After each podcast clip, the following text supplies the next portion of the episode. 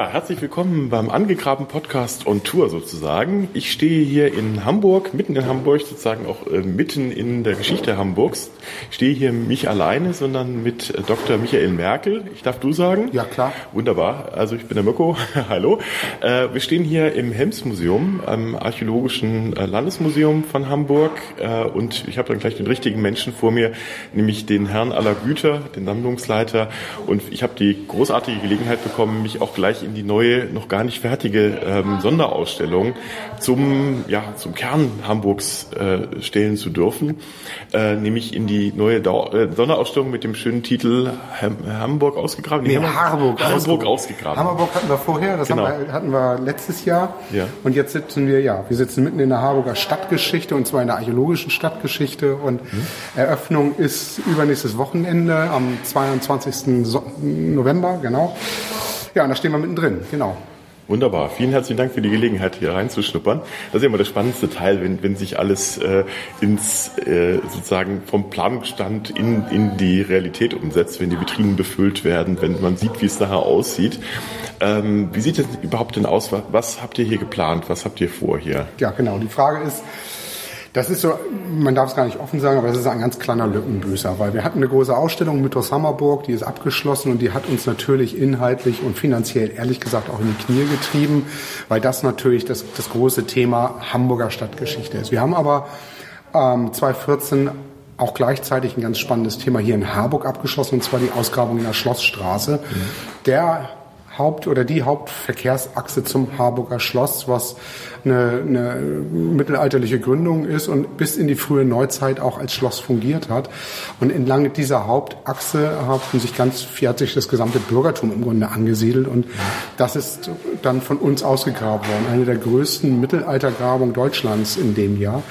Und wir haben uns zum Kernthema dieser Ausstellung gesagt, wir machen es als, als Preview, weil die Ausstellung oder die Auswertung dieser Ausgrabung bis heute noch nicht abgeschlossen ist und natürlich dauert das auch noch an. Aber wie man jetzt hier auch vielleicht schon sieht, wir haben wirklich ähm, feinste Funde, die wir hier zeigen können. Wir können wirklich sehr hochwertiges Glas zeigen, dass das eben nicht der einfache Handwerker war, der in der Schlossstraße gehockt hat, sondern schon wir vom, vom, vom Bürgertum sprechen können. Wir haben Kachelöfen können wir zeigen, wir können komplette Waffenausstattung zeigen, also auch die, die ähm, die, die äh, Zuarbeiter, wenn man das so will, zu dem Großherzog, der hier gesessen hat, der, die Soldaten, die Bewährung dieses Schlosses, das alles ist gefunden worden. Ja, bei mir hüpft auch schon das Herz, wenn ich mich hier so umgucke. Also feinste Keramik, äh, äh, Teile von Siegburger Schnellen, wenn ich das richtig sehe, richtig. noch mit Deckeln, die noch da vorbei sind, dann hier Pfeifen, äh, Tonpfeifen. Äh, da hinten sehe ich schöne äh, ähm, äh, Hähne von, von wahrscheinlich kleinen Fässern oder eben anderen äh, Gefäßen.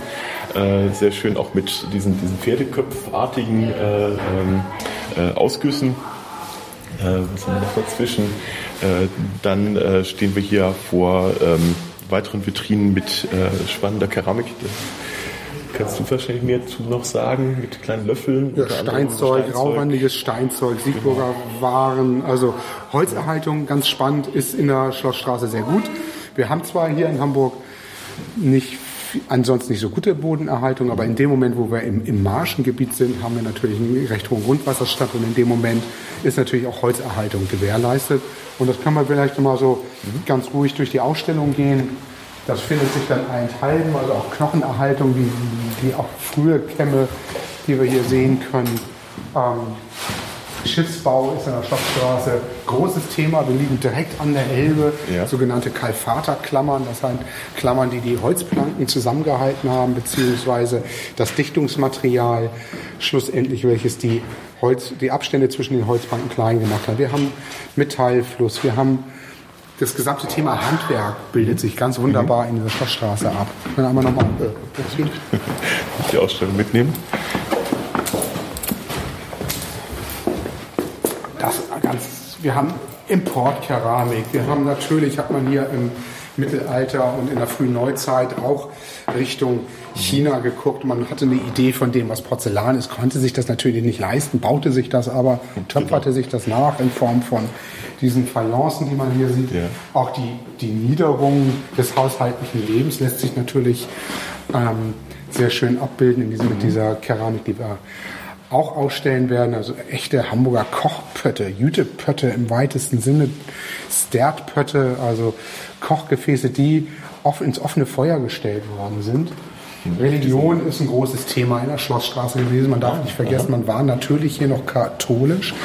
Der Jakobsweg endet hier in Harburg. Man hat dann rübergesetzt nach Hamburg und interessanterweise haben wir im Kontext einer einer, eines Wirtshauses die meisten Pilgerzeichen ausgegraben. Da mag man sich jetzt ja. ausdenken, was man mhm. möchte, aber ähm, so als alter Heide in Hamburg würde ich mhm. natürlich sagen, man hat nochmal kurz sein Pilgerzeichen versoffen, entweder ähm, weil man eine Herberge machen musste, um rüber zur Elbe zu kommen, oder weil man nochmal scharf aufs letzte Bier war, bevor man dann rüber auf die andere Seite der Elbe konnte.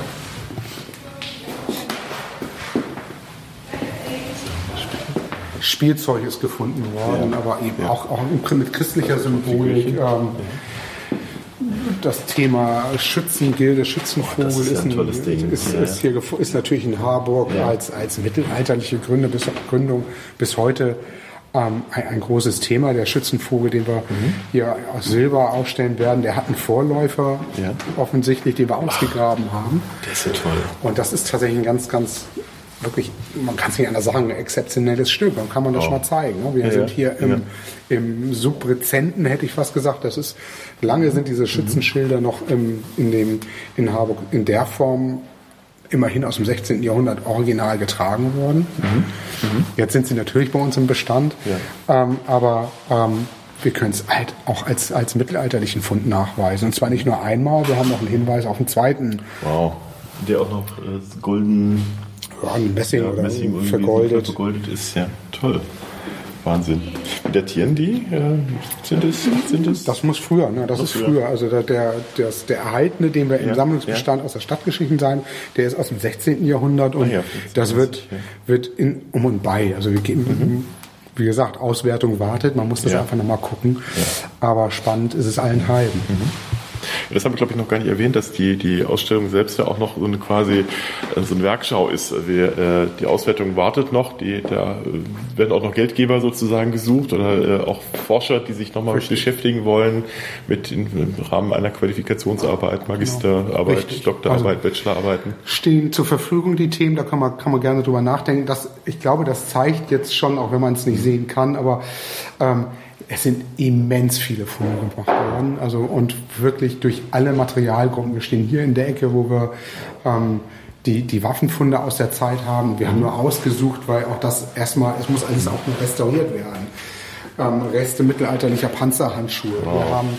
Wir haben ähm, Kettenhemden. Kettenhemden. Wir haben eine eiserne Armschutzplatte da wow. liegen, die wow ja, Habe ich persönlich so in der Form auch noch nicht oh, gesehen. Nun bin ich kein nee. Spezialist. Nee. Wir haben natürlich dann aber auch die, die also die frühen ähm, Steinschlossgewehre beziehungsweise die Gabeln. Ähm, mhm. die, die Gabeln, die diese Gewehre gehalten haben und Massen an Armbrustbolzen, die mhm. hier gefunden worden sind. Mhm. Auch ein Beleg dafür. Hamburg und Harburg mochten sich nicht, mögen sich auch immer noch nicht so mhm. richtig mhm. und war, es hat hier immer wirklich Interessen gegeben, die zu kriegerischen Auseinandersetzungen geführt haben. Mhm. Weil ja. beide natürlich an neuralgischen Stellen an der Elbe liegen ja. und damit den Handelsverkehr genau, ja. Das ist natürlich dazu ein bisschen zur Geschichte von Hamburg wissen, dass, die, äh, dass hier natürlich ein wichtiger Übergang auch ist, über, genau. ich glaube, über die Alster.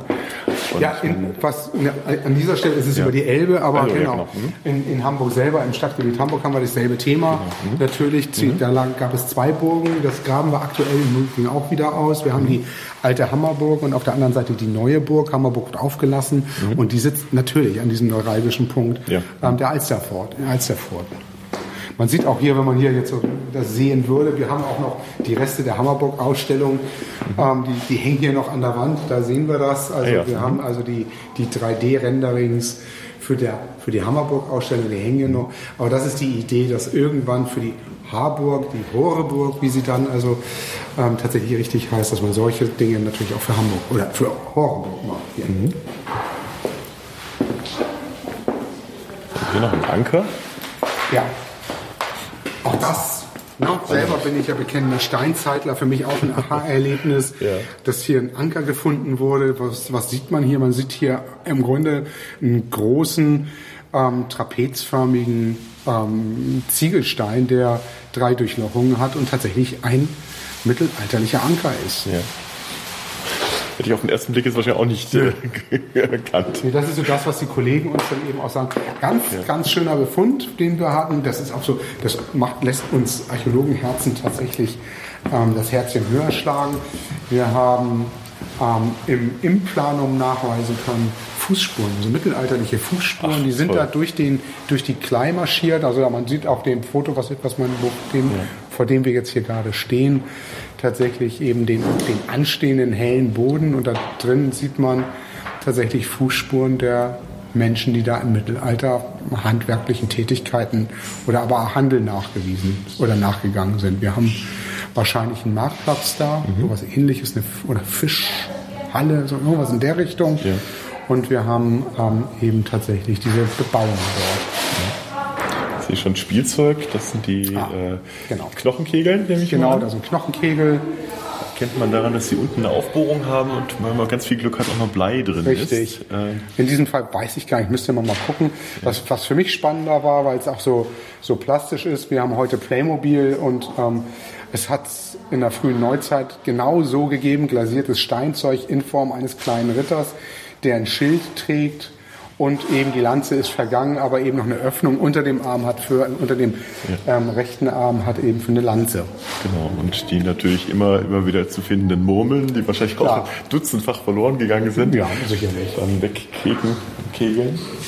Ja, ich würde jetzt sagen, weil damit wir die Kollegen hier nicht weiter stören, gehen Ja. wir einmal in die archäologische Dauerausstellung. Sehr gerne. Nochmal einen kleinen Blick noch auf Ja. die schönen, wunderschönen Ja. Gläser. Das ist natürlich, Aber da kannst du, glaub ich, mehr zu erzählen als ich. Auch das Herz auf. Ein wunderschönes, klares, entfärbtes Glas oder farbloses Glas, muss man genau gesagt sagen. Dann ähm, sehr schön mit, mit Bemalung und äh, Reitermotiven. Dieses schöne opake Glas, dann mit diesen blauen äh, Girlanden. Das ist wunder, wunderschön, ja. Ja, und eigentlich auch das Sinnbild, ähm, auch mit meine Lieblingsobjekte, weil sie ganz einfach auch zeigen, das ist kein schlichter Handwerker an der Stelle gewesen, der da Ja, gesessen hat. ja. Das ist tatsächlich, das sind die Zulieferer unter Umständen für, den, für das herzogliche Schloss, was eben Luftlinie 50, 150 Meter weiter ist. Genau. Also es ist schon ein sehr exquisites Material, das man hier hat. Und natürlich die wunderbaren Fayencen.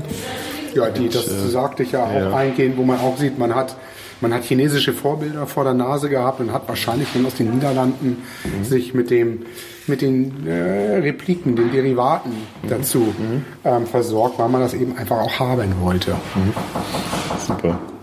Sehr schön, dann stören wir die Kollegen nicht mehr weiter. Wird der Hintergrund noch hämmern und möchte auch noch jemand rein. Da möchte man rein. Guten Tag. Na, Wie ist es denn so? muss ja, ne? Da, Ja, Yvonne ja, ja, ja. schon. Ich dachte mal, ich mache mal einen Über Überraschungsbesuch. Mach das. Ne? Hau rein. So, So. ja, willkommen. Schön. Hm? Wir sind, Wir, genau, wir sind jetzt durch einen Riesenstapel von, ja, was ist das, Eiswürfelbehältern Ja. gelaufen. Das heißt, wir sind wahrscheinlich jetzt, wenn ich es richtig interpretiere, in der, durch die Eiszeit gekommen. genau. Das äh, muss ich gestehen, das habe ich mir vorher auch durchgelesen, sonst wäre ich wahrscheinlich nicht unbedingt sofort drauf gekommen. Aber es äh, ist eigentlich sehr, sehr eingängig. Ja. Es ist, äh, ist eine sehr interessante Installation und man merkt schon, wo ihr gleich hin wollt. Ihr macht sehr viel mit, mit, äh, mit Medien, mit, mit Inszenierungen Genau. und äh, man steht jetzt auch in einem großen Raum, der äh, sehr viele, ähm, ja, fast keine Vitrinen enthält, so wie ich sehe, sondern re alles recht offen äh, zu sein hat. Eine große, große ähm, ja, Installationen, äh, Skelette hier von, von großen Tieren. Aber ich glaube, wir gehen mal da rein nach einfach Ja. mal durch. Ja, was sehen wir hier? Wir sind hier tatsächlich in der archäologischen Dauerausstellung. Und ähm, die Problematik an unserem Haus im Archäologischen Museum ist es tatsächlich, wir sind nicht im Zentrum der Freien und Hansestadt Hamburg. Und wir haben tatsächlich ein Problem, dass wir die Besucher hierher holen müssen, wissen aber, dass unsere Kernkompetenz und unsere Zielgruppe, die wir hier haben, das sind, sind Familien mit Kindern. Und als bekennende Fans der Sendung mit der Maus war es immer für uns total spannend, wenn man Geschichten erzählt und über Geschichten wissenschaftliche Inhalte präsentiert bekommt, sodass wir 2009 uns einen Ansatz überlegt haben, wie kriegen wir das hier in Hamburg und in Harburg auch abgebildet und haben gesagt, wir wollen eben nicht mit 62 Vitrinen den Urknall und dann den Westwall erklären, sondern wir möchten tatsächlich Geschichten erzählen. Das heißt, was sehen wir hier? Wir sehen jetzt hier die Landschaft, die Naturlandschaft. Wir sind durch eine Gletscherinszenierung in die Ausstellung gekommen und versuchen hier die Frage zu erklären, was begegnet dem Menschen nach der letzten Eiszeit. Wir reden von Homo sapiens, im, im weitesten Sinne. Ihm begegnen erstmal eine weite Landschaft, ihm begegnen ganz viele Findlinge, die typisch für die norddeutsche Landschaft sind. Und in dieser Landschaft hat er seine ersten Spuren hinterlassen. Und das ist das große Kernthema dieser, der Gesamtinszenierung.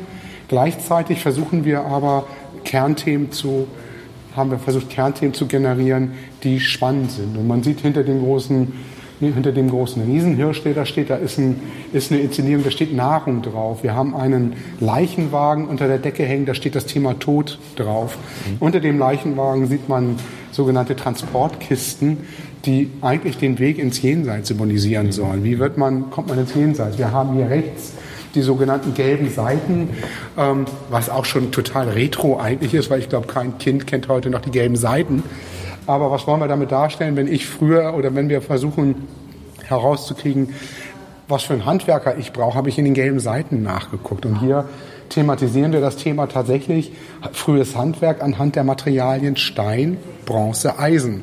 Und das ist wieder das, was im Lehrplan steht, wenn wir eben über Vor- und Frühgeschichte, wie gliedert sich unsere Vorzeit in die Steinzeit, die Bronzezeit, die Eisenzeit. Nächstes Thema ist Innovation. Was sind die größten Innovationssprünge des Menschen? Das ist zum einen der Touchscreen beim iPad.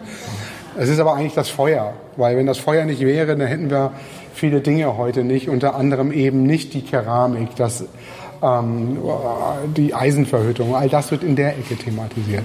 Diese Themen ähm, geleiten eigentlich durch die gesamte Menschheitsgeschichte. Und das haben, das haben wir hier eben in der Ausstellung versucht, eben auch bildhaft darzustellen.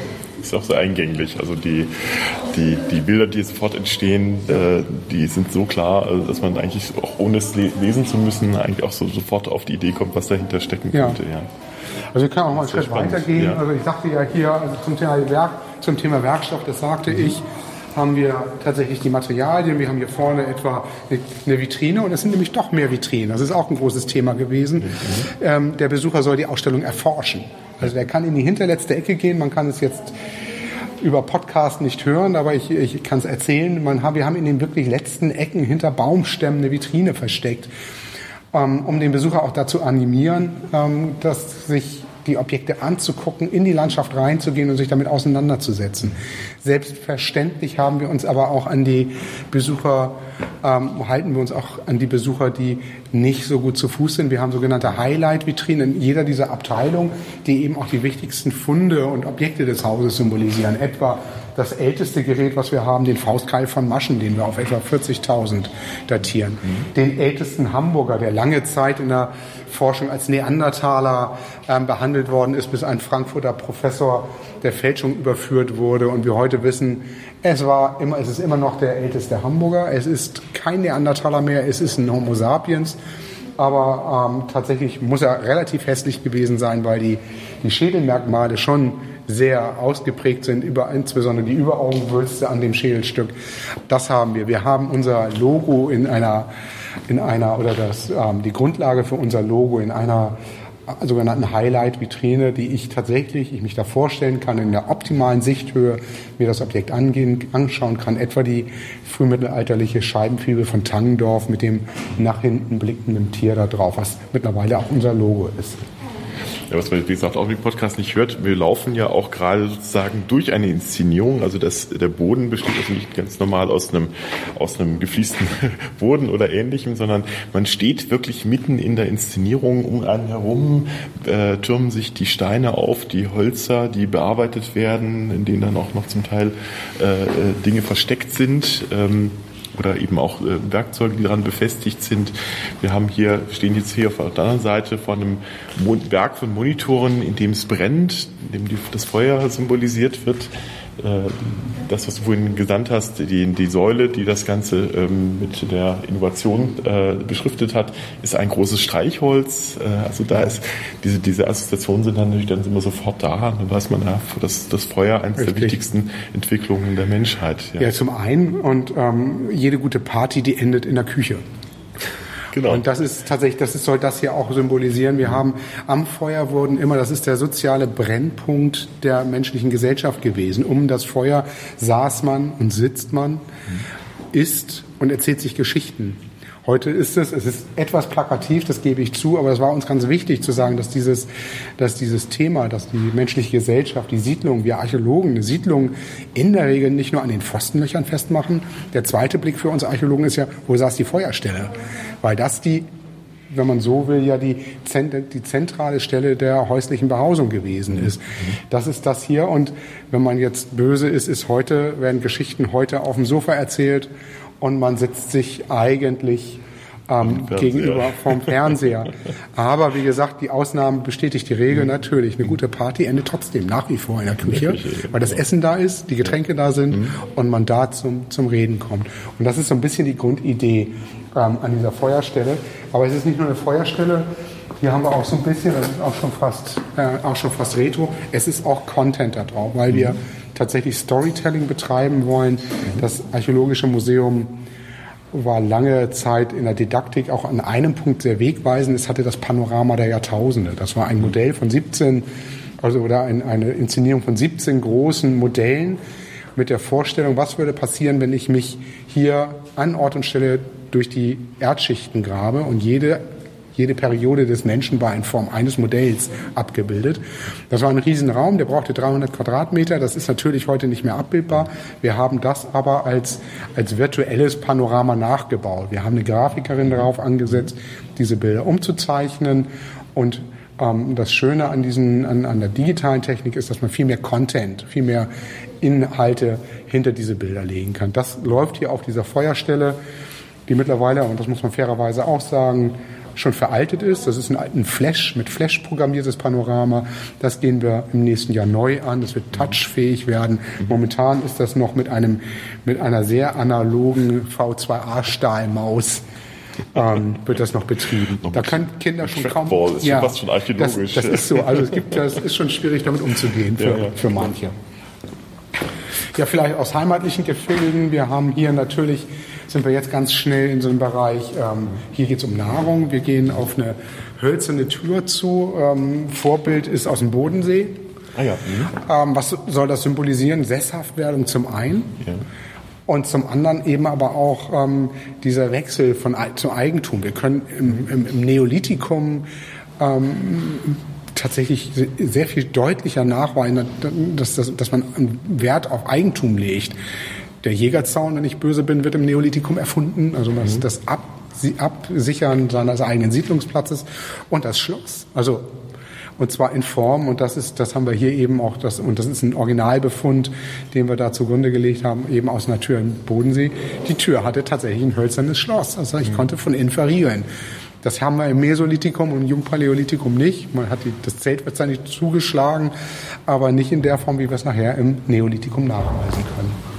Und da bilden sich natürlich dann auch schon sozusagen unterschiedliche soziale Schichten aus, nicht? die dann, es haben und die, die nicht genau, haben. Genau, das würde ich mal einfach behaupten wollen. Natürlich wissen wir es nicht und wir können es nur an manchen Stellen mal nachweisen, indem Importe auftauchen aus, aus anderen Siedlungen oder aber die Gräber die es ein bisschen hergeben. Mhm.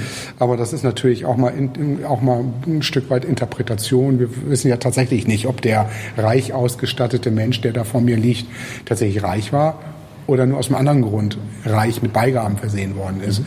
Aber ja, dennoch, also es bilden sich tatsächlich, es muss ein, ein Großsteingrab etwa wie das in Albersdorf mit einem der größten Findlinge, die in Norddeutschland gefunden worden sind, baut man nicht mal eben so, wenn nicht einer den Ingenieurshut aufhat und dass der innerhalb der, der äh, Gesellschaft eine andere Position einnimmt als der, der den Lastenträger da macht, das glaube ich, das ist typisch Mensch und das wird auch immer so sein. Mhm. Wir stehen jetzt vor einem Hügel mit eingebauten Mülltonnen, die man öffnen kann. Ich mach's mal.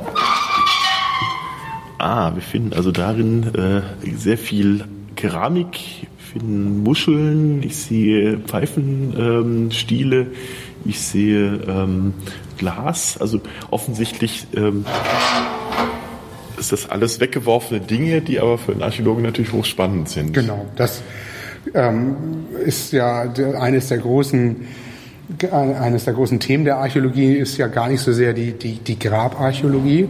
Das kann man sehr viel rausziehen. Viel spannender für uns Archäologen ist ja tatsächlich die Auswertung des Mülls. Weil das ist tatsächlich das, das satte Leben, was wir da haben. Was haben sie gegessen? Womit haben sie gegessen? Was haben sie geraucht? Welches Werkzeug finden wir ansonsten noch? Und ähm, das ist für uns auch ein großes Thema, dass, dass man über diesen Weg tatsächlich auch die Arbeitsweise von einem Archäologen erklärt. Das wiederholt sich hier in der Ausstellung auch ständig, diese Grundidee, wie auch Typologie. Wir legen eine eiserne Axt aus dem Baumarkt, aus dem heutigen Baumarkt neben eine bronzezeitliche Axt, neben eine steinzeitliche Axt. Und natürlich ist es platt, wenn man sagt Form follows Function, aber es ist eingängig. Und ähm, wir Erwachsenen wissen das, aber den Kindern die wir wirklich als Zielgruppe haben, dem muss man es klar machen. Dasselbe ist mit dem Müll. Also wir haben hier den neuzeitlichen Müll tatsächlich aus Hamburg ausgegraben in der Hafen City, das Bauprojekt der, ähm, des, des, des 21. Jahrhunderts von Hamburg, mhm. nahe, nahezu abgeschlossen. Wir haben natürlich im Vorfeld untersucht, aber wir haben eine weitere Tonne und der anderen Tonne ist ein gelber Sack drin. Und in diesem gelben Sack, und das ist das, was wir mit den Kindern machen, die kriegen diesen Müll in die Hand gedrückt und da ist etwa Hundefutter, da ist eine Pampers-Packung drin, da ist eine Milchtüte drin, eine Bierdose aus der Türkei und wir lassen die Kinder interpretieren. Mhm. Und es ist total spannend, rauszu, rauszuhören, was die da alles schon raussehen. Mhm. Sodass tatsächlich solche Auswertungen, das ist keine Zauberei. Und das ist für ganz oft für Kinder ein Aha-Erlebnis zu begreifen. So, so funktioniert das eigentlich. Ja. Mhm. Spannend. Vielleicht hier nochmal so eines meiner Highlights. Das ist der Rössener Becher. Der ist im Boberg gefunden worden, ein mesolithischer Fundplatz, datiert etwa auf 7000 vor. Mhm. Oder 6,5 vor in dem Dreh. Ähm, und dort ist ein Rössner Gefäß gefunden worden, intakt. Also ein komplettes Tongefäß aus einer Kultur, die hier in Norddeutschland nie ansässig war. Und was erzählt das für die Geschichte? Hamburg ist schon immer eine Stadt der Händler gewesen. Das ist tatsächlich die plumpe Geschichte dahinter. Man kann ganz viel spinnen darüber.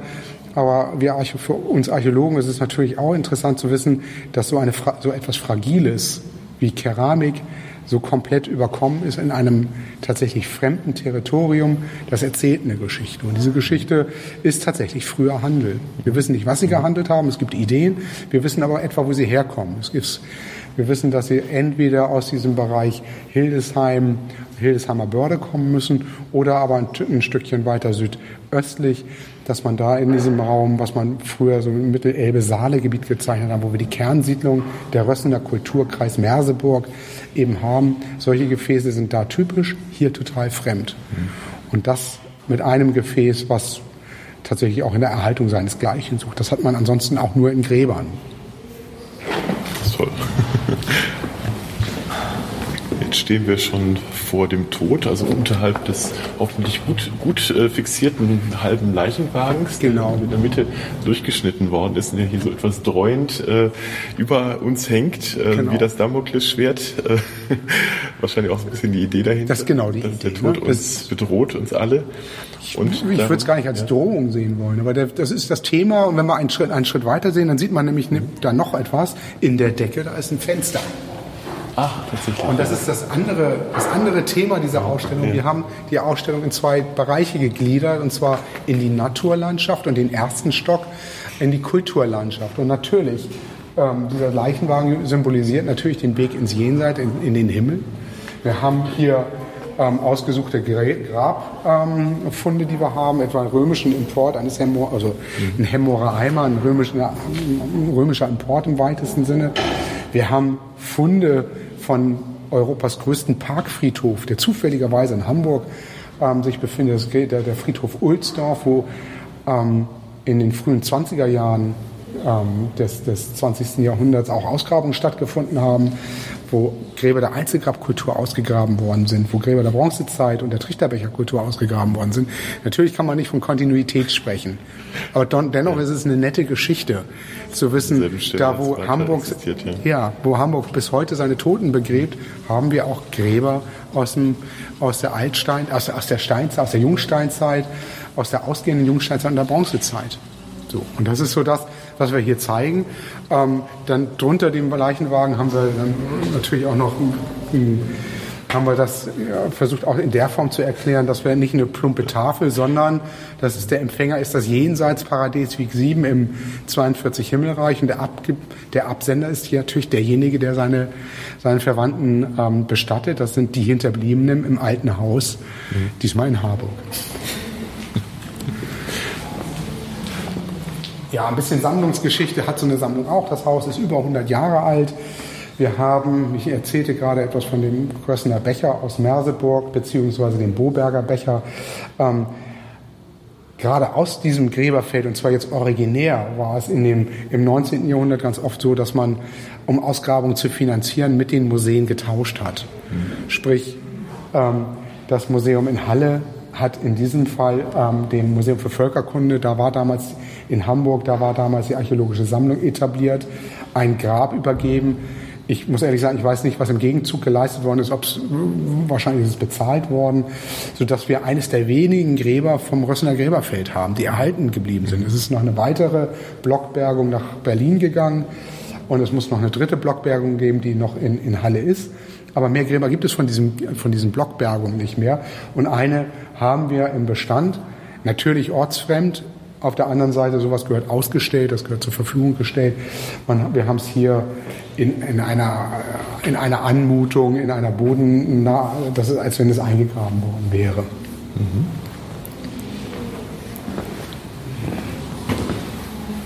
Dann würde ich vorschlagen, zeige ich einmal den museumspädagogischen Bereich. Da leisten wir uns nämlich auch etwas, was treten jetzt das Archäologikum. Das Archäologikum ist unsere museumspädagogische Abteilung. Die leisten wir uns tatsächlich, die ist sehr, sehr, sehr groß gehalten, wirkt im ersten Moment etwas nüchtern, ähm, hat damit zu tun, dass wir hier etwa 30.000 Kinder durchschleusen im Jahr. Wow. Schulklassen, Einzelgruppen, Kindergeburtstage, alles, was da dazugehört. Wir haben drei große wir haben drei große Arbeitsräume für die gemacht, für die Kinder gemacht. Wir töpfern mit den Kindern, wir schlagen Steine mit den Kindern. Das heißt, sie können hier Steinwerkzeuge nachbauen, wie es tatsächlich der Steinzeitmensch gemacht hat. Ähm, und wir machen Feuer. Und das möchte ich einmal zeigen. Man, riecht, man riecht es schon. In einem Museum Feuer zu machen, ist ja. Auch schon mutig. Ist mutig. Oh, aber an einem besonderen Ort auch. Und das ja. an einem besonderen Ort. Wir betreten nämlich jetzt eine Höhle die über und über bedeckt ist mit Höhlenmalerei. Also ich sehe hier äh, ein Urpferd, ich sehe Handabdrücke, äh, die ganz, ganz typisch mit diesen, ähm, was ist Hämatit wahrscheinlich, genau. äh, um, umrandet äh, Hände zeigt. Was sieht man denn noch? Man sieht natürlich eins von diesen, äh, was ist ein Bison wahrscheinlich? Oder? Genau. Also was haben wir gemacht? Wir haben natürlich in Norddeutschland keine Höhlen, aber natürlich ist es auch so, dass wenn in dem Unterricht die Steinzeit ähm, vorgestellt wird, dann ist es immer erstmal der Höhlenmensch. So. Und damit müssen wir hier, muss man ohnehin ja so ein bisschen mit aufräumen mit dieser Mythologie, dass, oder mit diesem Mythos, dass, die, dass der Mensch immer in Höhen gelebt hat. Natürlich hat er im Norden nicht in Höhen leben können, weil es gibt hier einfach keine. Auf der anderen Seite, die schönste Kunst der Steinzeit ist eben die altsteinzeitliche Kunst der französischen und spanischen Höhlen. Mhm. Die haben wir alle irgendwo vor Augen und alle haben wir eine Idee davon. Und wir haben gesagt, das würden wir gerne hier abbilden. Wir möchten gerne eine Höhle hier im Museum haben, mit, in dem man zum einen mit diesem Mythos aufräumen kann, haben sie drin gewohnt, was haben sie drin gemacht.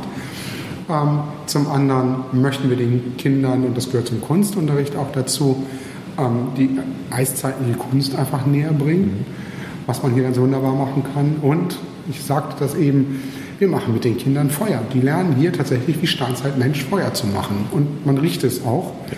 Ähm, das wird hier gemacht. Wir haben Strahllampen hier. Nachher, es gibt Kindergeburtstage, ähm, wo die sich alle eine Tranlampe machen. Und zwar exakt solche Tranlampen, wie sie in Resten in diesen Höhlen auch gefunden worden sind. Zum Teil aus Stein, ähm, zum Teil eben aus, aus Lehm und Ton.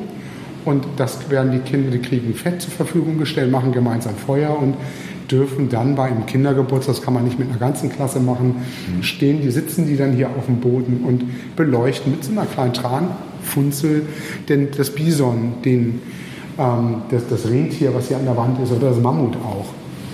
Damit man einfach ein Gefühl, da, damit man einfach ein Gefühl dafür bekommt, ähm, was das eigentlich bedeutet, Ja. wenn man ohne Strom und ohne Taschenlampe so etwas macht. Ja. Ne? Und das Toll. ist tatsächlich, tatsächlich beeindruckend und wird extrem gut angenommen, Mhm. muss man fairerweise sagen. Ich glaube, da seid ihr auch die Einzigen in Deutschland, die sowas machen. Ne? Das könnte ich mir vorstellen. Eine tolle, tolle Idee. Ja, einfach immer mit diesem Hintergrund, dass tatsächlich das, was wir gut können, ist tatsächlich Storytelling. Den Kindern, den Familien etwas zu erzählen. Und das Feedback ist tatsächlich auch entsprechend. Also 30.000 Kinder ist tatsächlich eine Hausnummer, die muss man bedienen. Das macht eine ganze Abteilung für sich hier im Haus. Wir sind kein großes Haus, wir haben ansonsten 20 Mitarbeiter. Aber Kernabteilung ist tatsächlich die Museumspädagogik. Und da sind, glaube ich, sechs oder acht freie Mitarbeiter, die nichts anderes tun, als hier Kinder durchschleusen. Welche Altersgruppen äh, habt ihr da? Auch einmal, das ist glaube ich tatsächlich erst recht einmalig. Seit, seit ähm, einigen Jahren fangen wir schon mit Kita-Kindern an. Also wir haben tatsächlich ein eigenes Projekt. Ähm, dafür sind wir auch ausgelobt, da haben wir einen Preis für gewonnen. Wir haben ein Kita-Kinder ins Museum Projekt gemacht. Also es geht mit Kindern ab vier geht es los und bespielen die Kinder, belehren die Kinder bis etwa 14.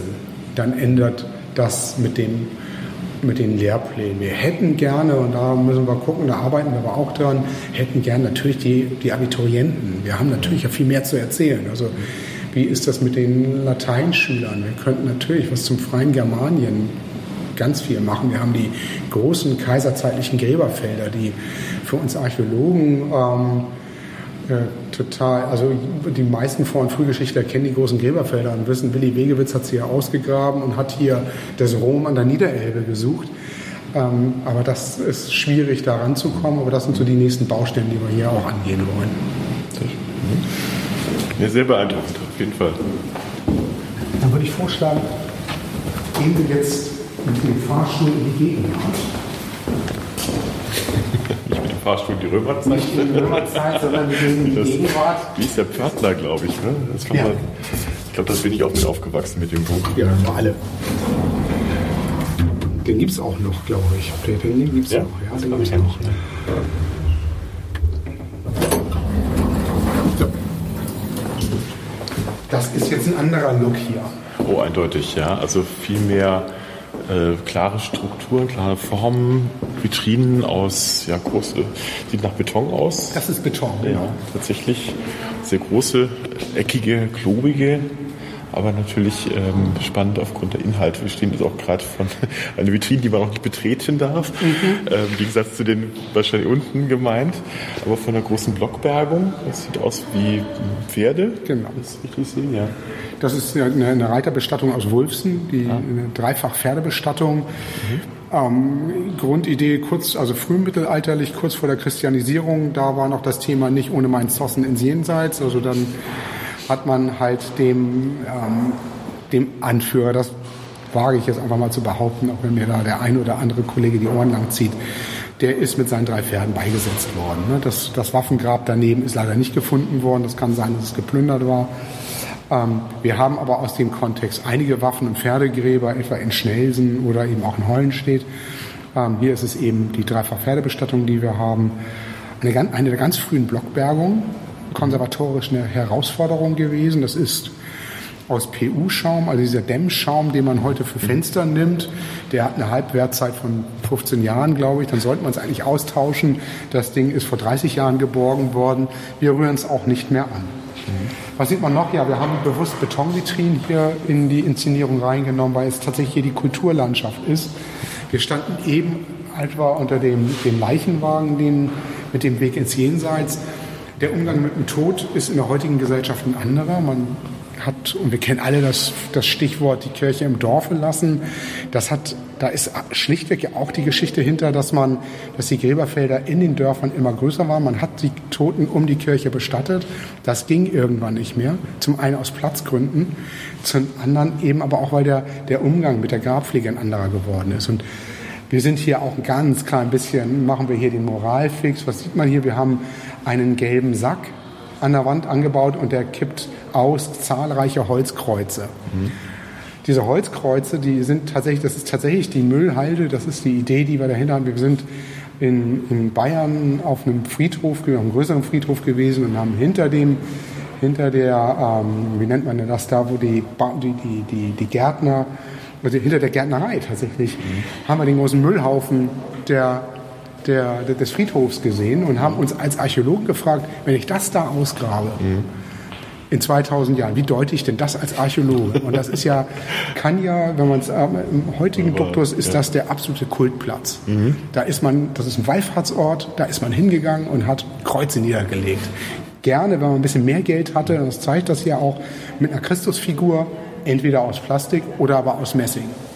Die Idee ist aber ganz einfach, man bestattet sein, man bestattet sein Familienmitglied, kümmert sich noch um den Grabstein und ab dann ist eigentlich Schluss. Und zwar nicht mehr mitten im Dorf, sondern außerhalb, außerhalb des Dorfes auf einem relativ ähm, ähm, neutralen, abgelegenen Friedhof. Und das ist so diese Idee, die wir einfach erzählen muss, dass der Umgang mit dem Tod sich durch schon seit Menschengedenken immer ändert. Ja. Es gibt heute die Möglichkeit, dass man sich dass man sich als Diamant pressen lässt, dass man sich als Gene Roddenberry, als Erfinder von Star Trek, der ist, der ist jetzt in Richtung ähm, Sonnensystem oder verlässt, glaube ich, gerade das Sonnensystem als in Form seiner Asche. Also das sind, man kann sich bei Ajax Amsterdam unter der Torlinie bestatten lassen. Ähm, der Hamburger SV hat jetzt auch hinterm Volksparkstadion einen kleinen Friedhof. Wenn man entsprechend Kohle hat, kann man sich da eben bestatten lassen. Und das ist so ein bisschen unsere Idee dabei. Daneben aber immer wieder sind unsere Fenster wieder in die Naturlandschaft, um einfach den, den Connect ähm, ja. weiter zu behalten. Wie, was war eigentlich, als der Mensch hierher kam? Mhm. Wir sehen hier auch einen, so wie der Leichenwagen nach oben verschwunden ist, verschwindet hier ein Einkaufswagen nach unten, noch betitelt mit Schnäppchenjagd. Genau, wir befinden uns hier in dem Bereich ähm, Nahrung. Wenn man durch das Fenster guckt, dann sieht man unten die Inszenierung zum Thema Nahrung.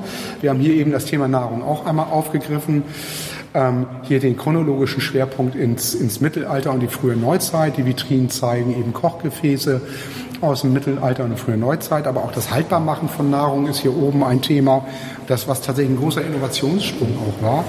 Und was auch sieht, eines meiner Lieblingsobjekte hier in der Ausstellung ist, ist eine kleine, eine künstlerische Plastik, die nennt sich 100% Schwein. Mhm. Und diese Dose 100% Schwein, äh, dieses Schwein aus, aus Blechdosen, aus Schweinefleisch, das ist so, das ist so der, der Punkt, ähm, wie wir den Kindern auch klar machen, wie haben die dann in der Steinzeit haltbar gemacht, wie machen wir es heute? Mhm. Wir haben den Kühlschrank, und wir haben die Möglichkeit, Dosen zu machen. Wir haben die Möglichkeit, das mit Salz zu machen. Oder wir haben ähm, in einer der Vitrine haben wir eben geröstete Haselnüsse. Mhm.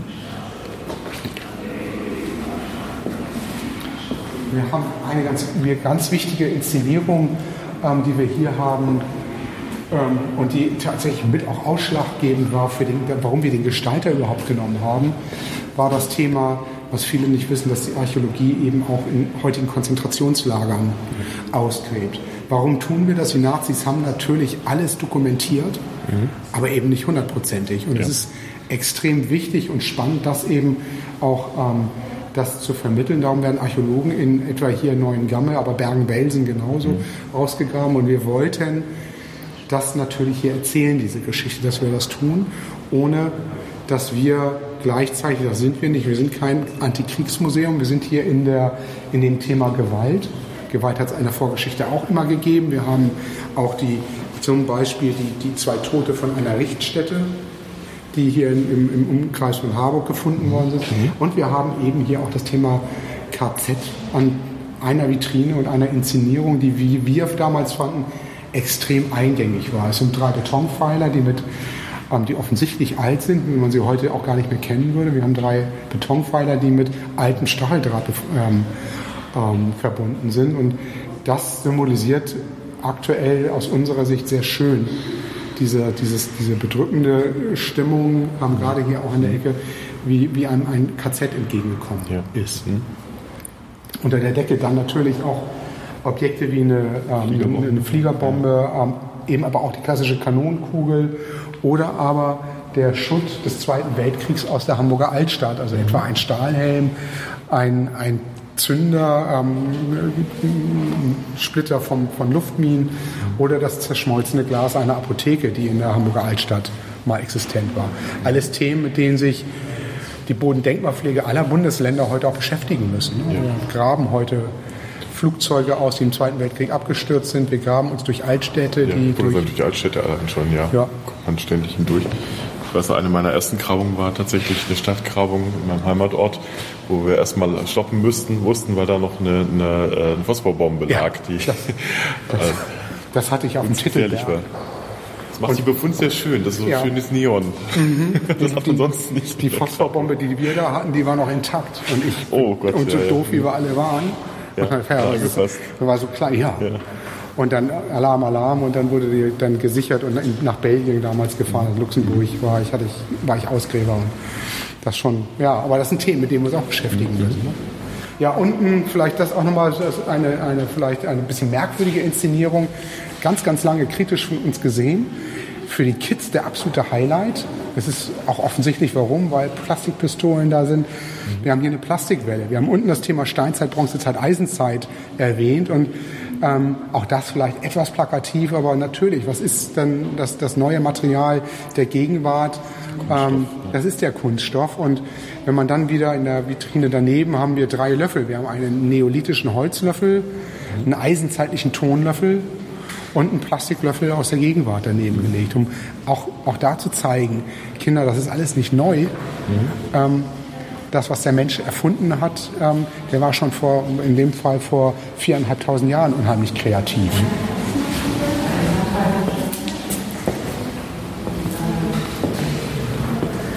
Stehen wir in einer interessanten Installation, nämlich eigentlich auf einem großen, immer an, das ist der, der S-Bahn-Plan von Hamburg, äh, auf dem überall an manchen Stellen äh, kleine, ja, äh, kleine turmartige Vitrinen stehen was hat es damit auf sich, außer dass man dann auch überall noch äh, Haltestangen hat, auf denen man äh, Stopp machen kann? Offensichtlich bekommt man wahrscheinlich was erzählt. Neugraben. In der Fischbeker Heide entsteht vor 5400 Jahren ein Großsteingrab. Nach und nach bestatten die steinzeitlichen Bauern darin ihre verstorbenen Angehörigen zusammen mit Gaben für das Jenseits. Mit den Gebeinen der bereits Bestatteten geht man scheinbar recht achtlos um.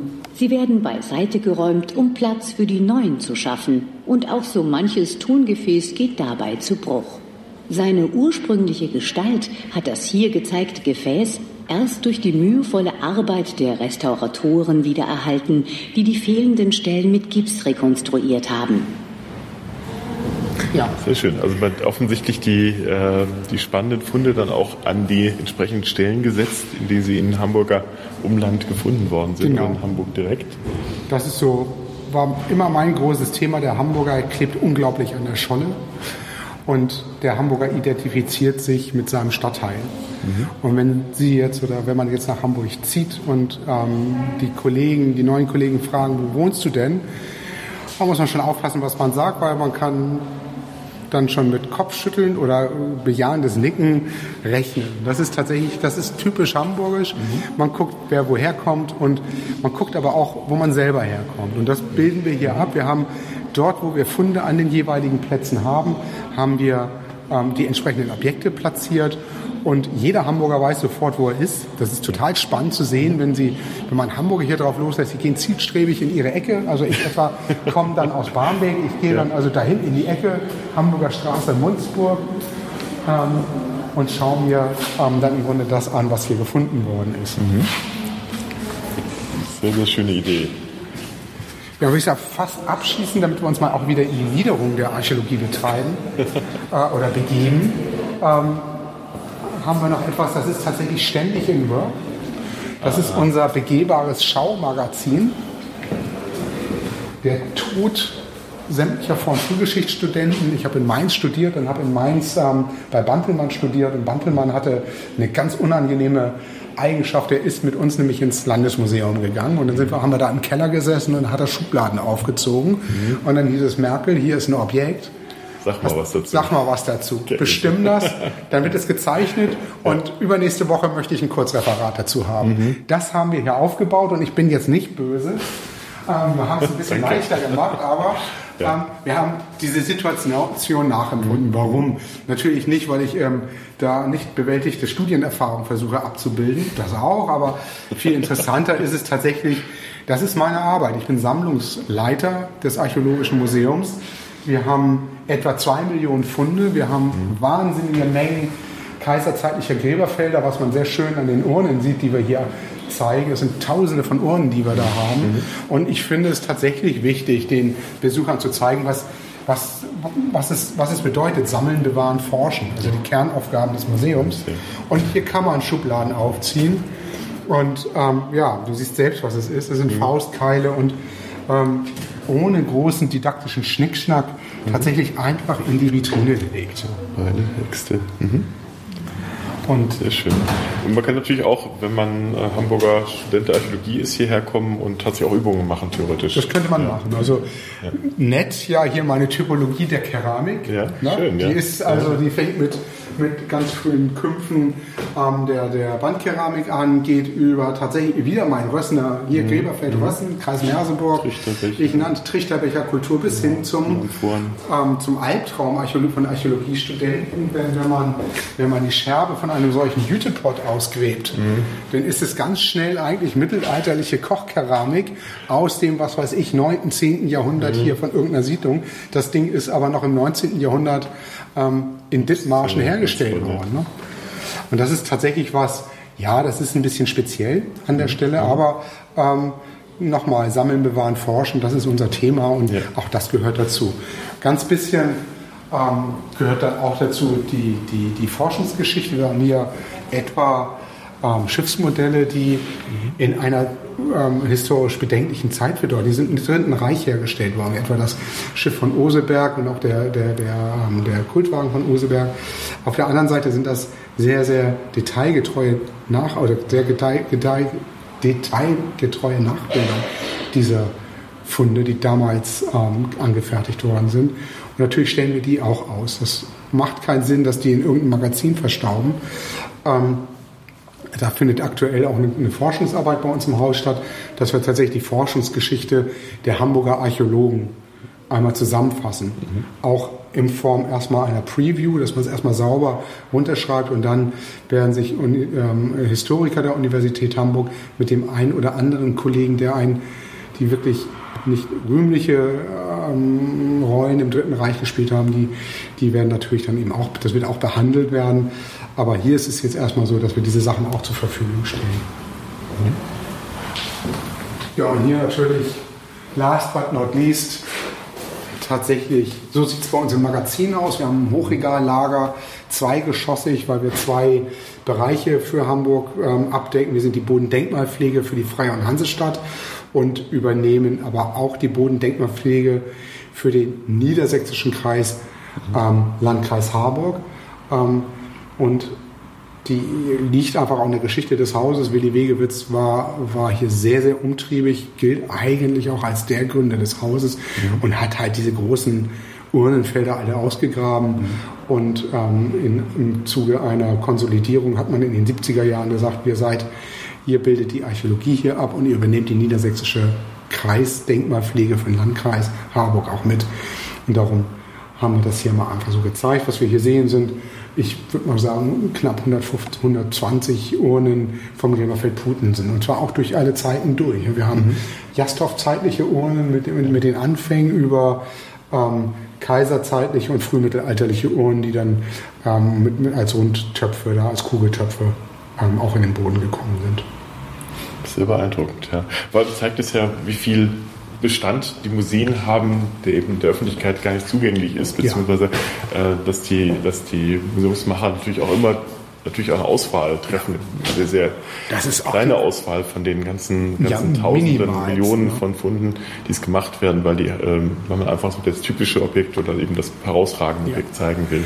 Eine andere Chance haben wir gar nicht. Selbst hier, wenn wir es jetzt hier andeuten, aber gerade wenn wir jetzt wieder Schlossstraße sehen, ähm, das ist ja auch ein vernichtend kleiner Teil. Ja. Und das sind, mhm. sind in der Schlossstraße sind vier Parzellen ausgegraben worden. Mhm. So, das ist gar nicht so viel. Und mhm. man mag gar nicht denken, was noch da alles im Boden ist. Und man darf gar nicht darüber nachdenken, wir kriegen das nicht mal alles restauriert. Ja. Wir haben wohl das Verursacherprinzip. Mhm. Das heißt aber nichts anderes, dass der Verursacher die Ausgrabung finanz auskömmlich finanzieren muss. Das ist schon ein unglaublicher Mehrwert ja. gegenüber früher. Aber ähm, im Sinne einer Nachhaltigkeit ähm, ist das schwierig. Also, na, wir sind schon froh, dass wir so viel Rahmen restaurieren können. Und man muss auch künftig, das ist jetzt so ein bisschen, das ist schon, ein, es ist eine wichtige Fragestellung, man muss auch über Sammlungskonzepte, was sammelt man tatsächlich ein, was nimmt man mit ins Magazin und was nicht. Es bringt niemandem was. Ähm, dass das, und das Thema haben wir aktuell auch, dass etwa in den 90er Jahren wirklich alles mitgenommen wurde an Eisenfunden, die nie restauriert worden sind. Und ich, wenn ich ganz böse und ganz ehrlich bin, die kann ich heute alle wegwerfen, wegwerfen mhm. weil sie durchkorrodiert sind und kaum rettbar sind. Mhm. Und ähm, da muss man, da muss die Archäologie künftig neue Wege gehen, sich Gedanken machen, wie geht man damit um, weil ja. es ist einfach nicht alles abbildbar. Wahrscheinlich muss man so ein bisschen in die Richtung gehen, die auch die Archive haben, ja. die dann auch immer wieder mal durchgehen und sagen, gut, wir reduzieren jetzt den ganzen Bestand nur auf 10 Prozent. Wir brauchen nicht jeden Buchstaben aus dem ja. Register aufheben, sondern wir suchen uns dann einfach nur ganz willkürlich äh, Dinge raus, weil ähm, letztendlich wir können nicht alles aufheben. Ja, das ist genau der Punkt. Also bringt uns auch keinen Mehrwert. Das bringt keinen wissenschaftlichen Mehrwert. Ja. Also das beste Beispiel wird jeder mhm. verstehen können, der als Archäologe ähm, Feldforschung oder ein Survey gemacht hat. Was mache ich denn mit den 30 ähm, Hufeisen, die ich da eingesammelt habe? Mhm. So. Und warum sammle ich die Kronkorken dann nicht ein? Die sammeln wir nämlich alle nicht ein. Da machen wir, wir ziehen ja schon eine Grenze. Und, ja. und bei, dem, bei, dem, bei den Hufeisen, dann denken wir uns, also geht, ist noch allen uns schon so gegangen, vielleicht kann man ein bisschen Chronologie damit machen, dass es ein altes und das ist nicht so alt ist und neuzeitlich und so. Aber schlussendlich, und das sage ich als Sammlungsleiter, mhm. liegen die bei mir im Magazin, es wird nie jemand dazu was machen. Ja, das fürchte ich auch, ja. Und da gibt es ganz, ganz viele Baustellen, wo wir, mhm. wie gehen wir mit Ofenfragmenten um, wie gehen wir mit Keramik um, ich weiß, dass man im, im provinzialrömischen Bereich ja schon die Ziegel nicht mehr ein, also römische Ziegel schon lange nicht mehr einsammelt und auch schon die mit Pfotenabdruck schon eher ja, jetzt sage ich nichts Verkehrtes, aber ich habe es erlebt, dass man da auch sagt, was wollen wir damit? Ähm, ja. bringt uns ja auch nicht weiter. Ne? Nee, natürlich nicht, aber es ist öffentlichkeitswirksam. Also es geht bei, bei den sozialen Netzwerken immer gerne mal wieder rum, ja. wenn mal wieder einer aufgetaucht ist, ja. als große Sensation verkauft, aber die gibt es natürlich gar nicht so selten. Nein. Und, äh, Nein. Das ist mit anderen Stücken natürlich genauso. Ach, das machen wir mit der, ich habe im, im, in, in Trier im, im, im Grabenbereich gegraben und die haben damals eine ganz gute Lösung gefunden. Die haben tatsächlich den Graben ausgebaggert zum Großteil. Mhm und haben die Profile stehen gelassen und dann aus den Profilen die Belegkeramik rausgenommen, weil mhm. das konnte man einmessen. Und ich glaube, sowas wird, werden wir hier für Altstadtgrabung, hier in Hamburg zumindest, irgendwann auch einführen müssen, weil wir, wir werden dem nicht mehr her. Und ich ja. mag es ja. niemandem zeigen, aber das sind Paletten an Funden, die wir haben.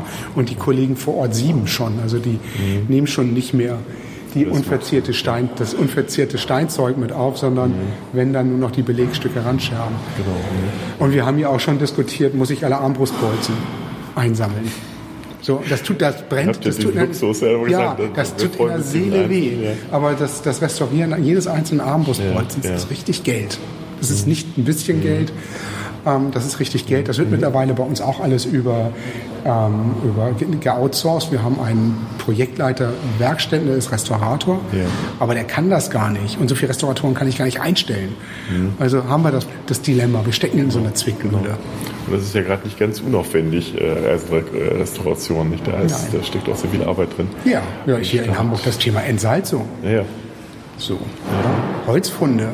Das treibt mir, also der größte Worst Case, der uns passieren kann, ist tatsächlich, wir finden hier mal ein Schiff. Ein Schiff. Dann haben wir ein echtes Problem. Also mhm. wäre natürlich schick, wenn wir den Wikinger-Einfall 845 hier mal mit dem Schiff nachweisen können. Ähm, Aber es wird teuer. Aber es wird teuer. Andererseits, es muss einem auch das irgendwie wert sein, finde ich. Ja, natürlich. Denn, das ist natürlich jetzt sehr plump. Ja. Aber, aber tatsächlich, was mache ich denn mit einem, tatsächlich, Mhm. haben wir noch nicht in der Form gehabt. Aber ähm, äh, man müsste ehrlich sagen, warum? Das ist nicht daran, dass der Bauboom in Hamburg größer ist als die Möglichkeiten, die man bodendenkmalpflegerisch hat. Aber ähm, wie geht man denn ta tatsächlich um, wenn da so ein Kahn gefunden worden gefunden ja, würde? ja, ja. Ne? Naja, wir werden es vielleicht noch erleben. Ja, das Drücken kann wir sein. die Daumen. Ja. Vielleicht ist dann auch die Finanzierung der Archäologie ein bisschen besser geworden mit der Zeit. Ja, da, Wäre ja zu hoffen. Vielleicht trägt ja auch so eine Sendung wie hier mal vielleicht dazu bei. Vielleicht hört der eine oder andere Politiker mal und überlegt sich, Ja, was weiß. ihm lieber ist, ob man dich doch lieber ein bisschen Geld in, in die Archäologie statt in die nächste Stück Autobahn steckt. Äh, Ja, es ist ja noch das Harmloseste. Ja, Wir ja. kämpfen ja so ein bisschen mit der, mit der Finanzierung der Elbphilharmonie. So, Mhm. wie unglaublich teuer ist. Ich stehe hinter dem Projekt, weil ich tatsächlich denke, so, das, das kleidet der Kultur in Hamburg. Oder wird der Kultur zugutekommen, so teuer wie es war. Aber schlussendlich ist es natürlich Geld, was im Kulturhaushalt auch irgendwie wiederum fehlt. Ich denke, irgendwann muss es, es muss, ich glaube, wichtiger ist das, was die Degov gerade auch angestoßen hat, zu, zu die Thesen zur Archäologie. Ich glaube, die, die breite Akzeptanz von Archäologie muss größer werden. Da haben wir ja. Dänemark ein schönes Beispiel. Da wird da ganz mit anders mit umgegangen. Da, Großbritannien auch. ne? Großbritannien, Also da ist jeder, jeder, jeder Jugendliche oder jedes Kind ist im äh, Club für die jungen Archäologen. Also Ja. äh, Das das, muss einfach mehr, mehr, mehr kommen. Und ich glaube, man kann, das sieht man, glaube ich, das ist ein schönes Schlusswort auch für, für den Rundgang, man kann wirklich Kinder, Jugendliche auch für das Thema mit, mit äh, äh, innovativen und einfallsreichen äh, Ideen für das Thema begeistern. Und ich glaube, ihr könnt es wirklich sagen, mit euren Zahlen könnt ihr es ja auch belegen, 30.000 äh, Kinder und Jugendliche, die hier durchschleust jedes Jahr, das gibt euch ja auch recht. ja.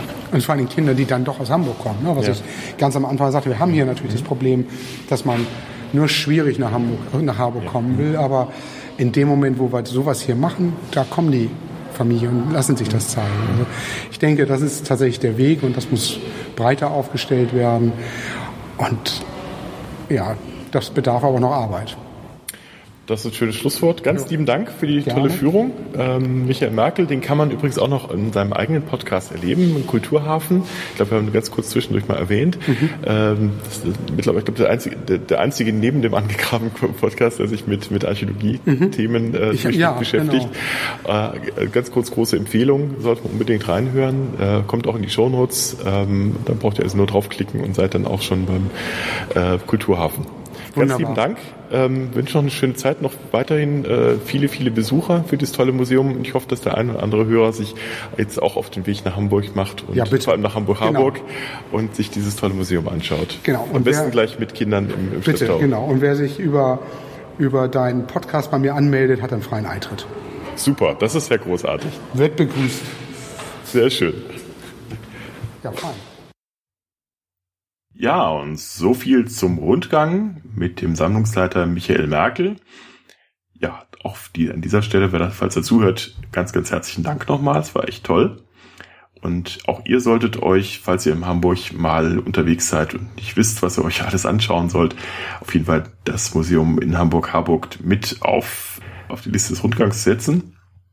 Es lohnt sich auf jeden Fall. Und wie ihr schon gehört habt, gibt es ja auch, wenn ihr den angegraben Podcast erwähnt, äh, freien Eintritt. Ich nehme an, aus Praktikabilitätsgründen ist es geschickt, wenn ihr das anmeldet.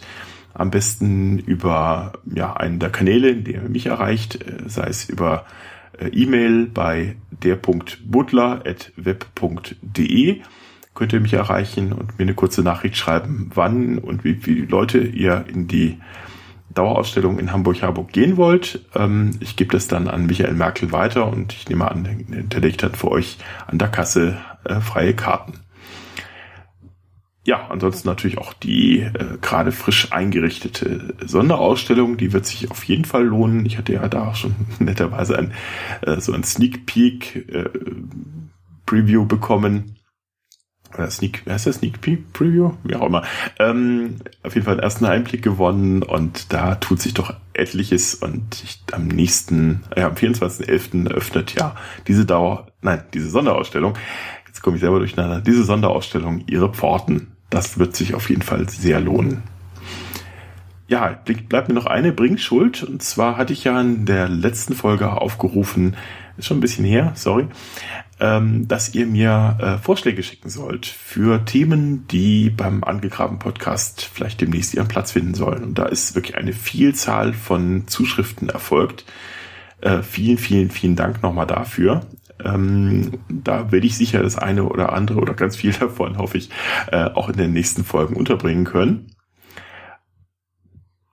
Ich hatte ja gesagt, aus der Zahl der Zuschriften werde ich einen Namen auslosen nach dem Zufallsprinzip und tatsächlich der Gewinner ist der Tobi. Ja, herzlichen Glückwunsch, Tobi. Äh, ich schicke dir das Buch dann per Post zu, sobald ich von dir über E-Mail äh, deine Adresse bekommen habe. Ich schreibe dir auch gleich dass du der Gewinner bist, so dass du das ähm, vermutlich schon weißt, bevor du diesen Podcast hörst. Ansonsten auch an alle anderen ganz, ganz herzlichen Dank. Wird sicher nicht das letzte Gewinnspiel bleiben. Ich werde also noch das eine oder andere Mal so raushauen, denke ich, demnächst. Und äh, ganz herzlichen Dank fürs Mitmachen. Ja, bleibt mir nur noch euch eine schöne Zeit zu wünschen. Bleibt interessiert, insbesondere an der Archäologie und bis bald, euer Butler.